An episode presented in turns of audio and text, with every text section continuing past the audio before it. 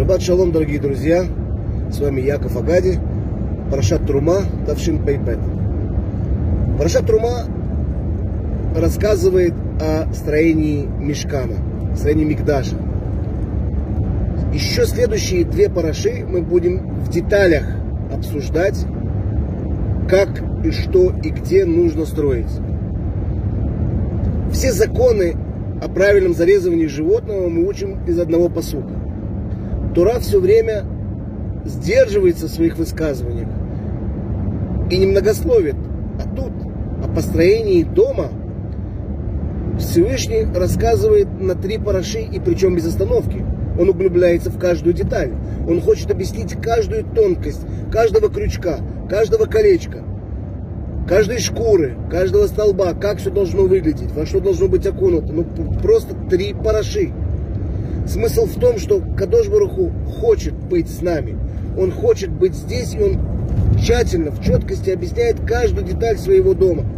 Дома, в котором он хочется, чтобы находился он. Но смысл всего этого, объясняет Равпинкус, что человек полностью подобен мешкану. И когда Кадош Баруху объясняет детали мешкана, он объясняет детали человека.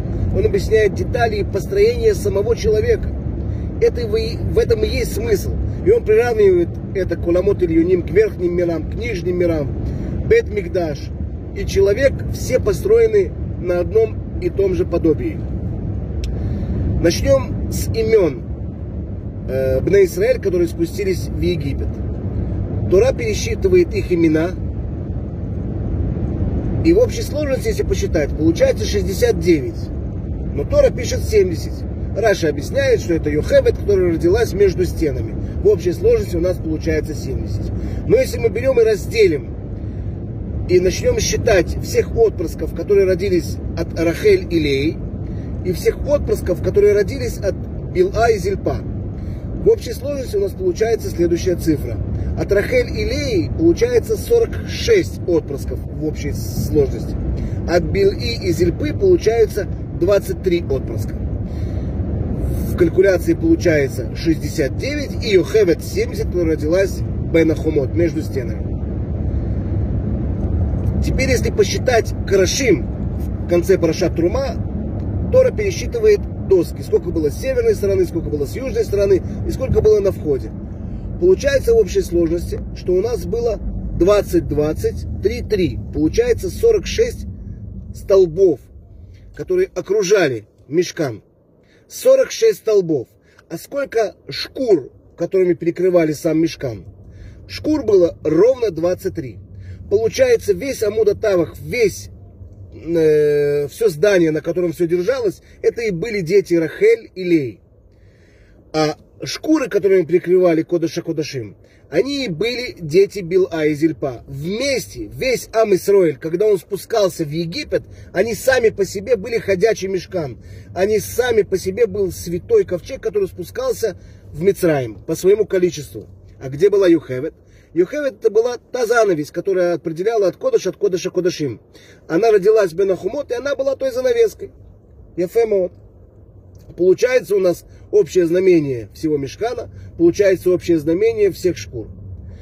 Но мы же хотим понять, насколько это похоже на человека. Все то, что я сейчас скажу, нельзя было узнать раньше. Да и сегодня только с дигитальными микроскопами. Если окунуться в деталь биологии и понять, из чего сложена ДНК, и количество хромосом в каждом ДНК, Количество хромосом в каждом ДНК ровно 46. Одной хромосомой больше, одной хромосомой меньше появляются синдромы.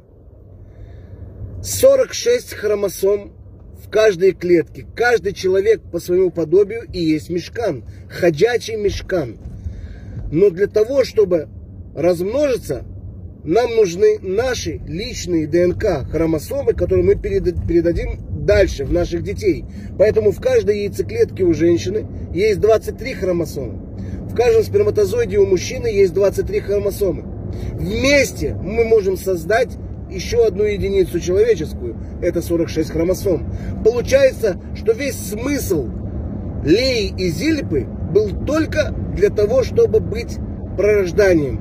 Для того, чтобы прородить новых детей, у них не был смысл быть проматерями, потому что у них только 23. А смысл Рахель и Леи это 46. Это быть проматерями и создать новую ячейку человека. Она и есть ячейка человека.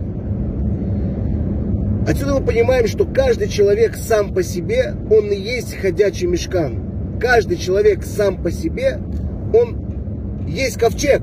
46 это каждый человек. И 23 для того, чтобы размножиться.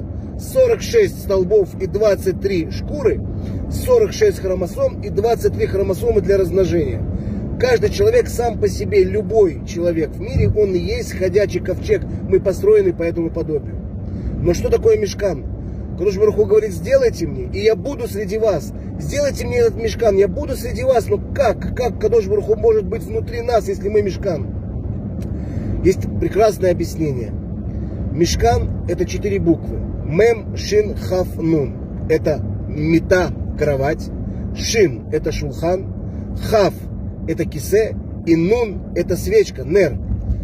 Кадош Баруху говорит, каждый еврей имеет базовые вещи, без которых невозможно, чтобы еврейство существовало. Просто нереально. И как это работает? Если у вас есть кровать, в которой соблюдается Тарата Мишпаха, если женщина следит за своей чистотой и миквы, то у вас в доме будут рождаться правильные евреи, чистые души, которые могут спускаться в правильное тело. Это мета. Если у вас есть шаббат, шулхан шаббат, что такое шаббат, макура браха? Это весь смысл благословения. Это суббота. Если вы будете соблюдать субботу, у вас будет благословление. Если у вас есть хав, кисе, если у вас есть правильное время, которое вы обозначаете для Торы, кавата метим для Тора, кисе, то вы можете быть соединены к моей Торе, вы будете соединены ко мне. И женщина, которая потушила свет мира, хиптана рошалулам, она должна зажигать субботние свечи. И если вы будете соблюдать эти четыре вещи, мета, шулхан, кисе, венер, мешкан, вешахан тибетухам, я буду внутри вас, я буду с вами. Шаббат шалом, пускай эти девретура будут лерфуат э, мира Батрива, Додик бен Истам, Цивья Батрахель и шаббат шалом, дорогие друзья. Удачи!